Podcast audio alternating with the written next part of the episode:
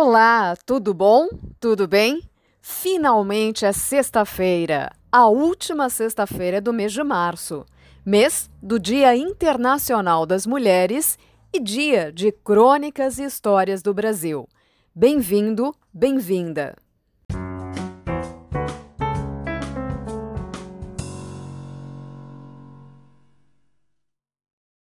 Comemorando o mês das mulheres, Vamos começar falando sobre a origem do Dia Internacional da Mulher.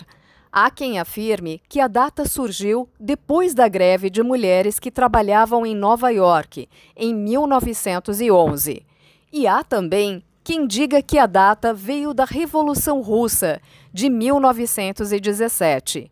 Mesmo existindo diferentes versões, o fato é que mulheres saíram às ruas para denunciar as condições insalubres, as longas jornadas de trabalho, os baixos salários que recebiam e também pelo direito de voto, entre o final do século XIX e o início do século XX, nos Estados Unidos e na Europa. Sobre a referência russa, no dia 8 de março de 1917, cerca de 90 mil operárias russas saíram às ruas por melhores condições de trabalho e de vida. Manifestaram-se contra as ações do czar Nicolau II, lutando também contra a fome e a Primeira Guerra Mundial, 1914-1918. Esse evento ficou conhecido como Pão e Paz. De fato, antes do movimento das operárias russas em 1908, houve uma greve de mulheres que trabalhavam na fábrica de confecção de camisas chamada Triangle Shirtwaist Company em Nova York. Elas costuravam cerca de 14 horas diárias e recebiam 6 a 10 dólares por semana. Assim, essas mulheres passaram a exigir melhores condições de trabalho e diminuição da carga horária. No dia 28 de 1909, aconteceu a primeira grande manifestação de mulheres nos Estados Unidos, inspiradas pela greve de operárias da fábrica de tecidos. Outras manifestações vieram, mas um movimento teve um fim trágico quando no dia 25 de março de 1911, uma fábrica pegou fogo com várias mulheres no interior do edifício. Cerca de 125 mulheres e 20 homens morreram carbonizados. A maioria das funcionárias que morreram eram imigrantes judias e algumas tinham apenas 14 anos. O incêndio aconteceu devido às péssimas instalações elétricas, junto à grande quantidade de tecido presente no recinto o que serviu de combustível para o fogo.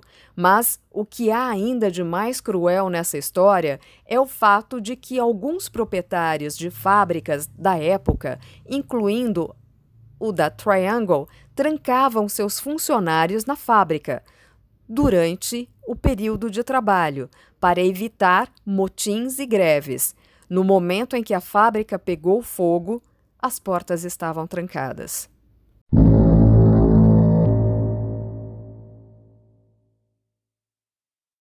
Não vamos pensar que Dia Internacional da Mulher foi apenas criado por influência de uma tragédia.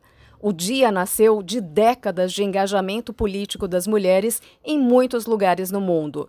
O incêndio de 1911 ficou como um dia simbólico. A partir dos anos 60, a comemoração do dia 8 de março já tinha se tornado tradicional mas foi oficializada pela ONU em 1975 com a declaração do Ano Internacional das Mulheres. E assim, o dia 8 de março foi oficializado como o Dia Internacional da Mulher. Para comemorar o dia e para comemorar o Mês das Mulheres, vamos conhecer uma mulher incrível, Fernanda Maria Young de Carvalho Machado, escritora, atriz, roteirista e apresentadora de televisão. Nascida em Niterói, Rio de Janeiro, em 1970, ela estudou letras e jornalismo, sem ter concluído nenhum dos cursos. Publicou 15 livros, entre eles 10 romances, e, como roteirista, escreveu 15 séries para televisão. Fernanda, que sofria de asma desde a adolescência, começou a sentir falta de ar no fim da tarde de sábado em agosto de 2019 e acabou por falecer em Paraisópolis com apenas 49 anos, vítima de uma parada cardiorrespiratória. Ela foi sucesso de crítica e público. A série Os Normais foi exibida durante dois anos na Rede Globo de televisão. Ela foi duas vezes indicada ao Emmy Internacional de Melhor Comédia pelos seriados Separação e Como Aproveitar o Fim do Mundo. Fernanda Young foi ainda roteirista de diversos programas, entre eles Comédia da Vida Privada e Os Normais. Como escritora, publicou diversos livros: Vergonha dos Pés, As Sombras de Vossas Asas, Cartas para Alguém Bem Perto, As Pessoas dos Livros, O Efeito Urbano, Aritmética, Dor no Amor Romântico. Apresentou diversos programas no canal GNT, entre eles o programa feminino Saia Justa, Irritando Fernanda e também Confissões do Apocalipse. Escreveu e atuou na série As Surtadas na Yoga. Em relação aos filmes, foram quatro: Bossa Nova, Os Normais, o filme, Muito Gelo e Dois Dedos d'Água, Os Normais 2. A poesia também faz parte das belíssimas produções de Fernanda. Feminismo, amor e o fazer literário são pontos importantíssimos na poética de Fernanda Young. Vamos conhecer um de seus poemas, Crânio. Está no livro de poemas A Mão Esquerda de Vênus e fala sobre um relacionamento frustrado, sobre o abandono. As suas outras costelas me encarceraram em seu plexo.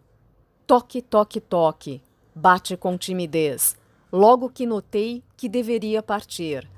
Ninguém abriu a porta. Pedi, chorei, arranhei seu interno. Nada. Você não me quis, mas me prendeu. Você não me quis, mas me costurou em você. Em sua última postagem em uma rede social, feita 14 horas antes de sua morte, Fernanda compartilhou a foto da sala de estar do sítio de Gonçalves, Minas Gerais, onde estava na noite de sábado. Junto da foto, escreveu a legenda: Onde queres descanso, sou desejo. Uma clara citação da música O Quereres de Caetano Veloso. Fernanda se colocou como uma das grandes vozes da literatura contemporânea brasileira e encerrou sua trajetória com uma última crônica publicada em sua coluna no jornal O Globo. Fernanda Young fez um pequeno tratado sobre os cafonas e o seu mau gosto existencial no Brasil de hoje. Ousado e provocador, este texto póstumo revela um país que precisa urgentemente fazer uma autocrítica. E agora, com vocês, Bando de Cafonas de Fernanda Young.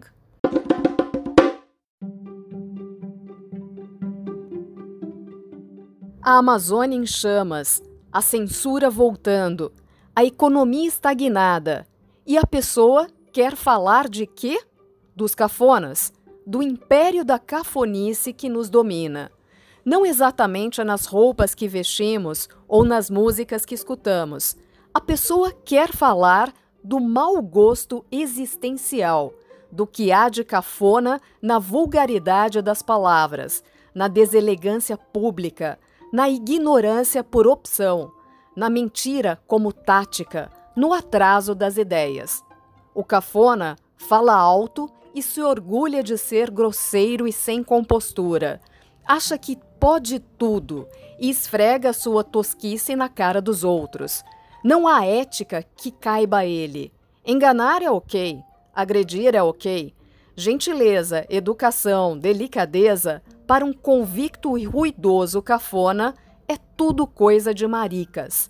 O cafona manda cimentar o quintal e ladrilhar o jardim.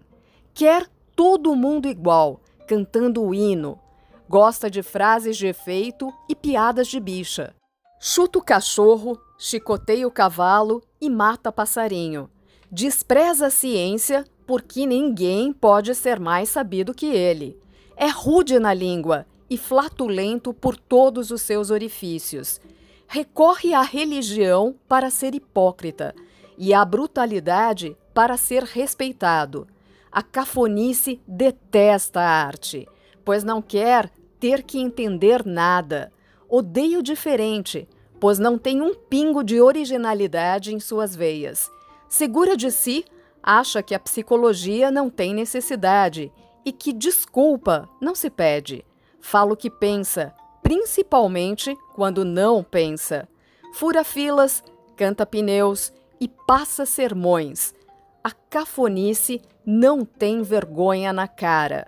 O cafona quer ser autoridade para poder dar carteiradas.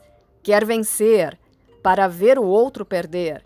Quer ser convidado para cuspir no prato. Quer bajular o poderoso e debochar do necessitado. Quer andar armado. Quer tirar vantagem em tudo. Unidos, os cafonas fazem passeatas de apoio e protestos a favor. Atacam como hienas e se escondem como ratos. Existe algo mais brega do que um rico roubando? Algo mais chique do que um pobre honesto? É sobre isto que a pessoa quer falar, apesar de tudo o que está acontecendo, porque só o bom gosto pode salvar este país. E viva o bom gosto, minha gente!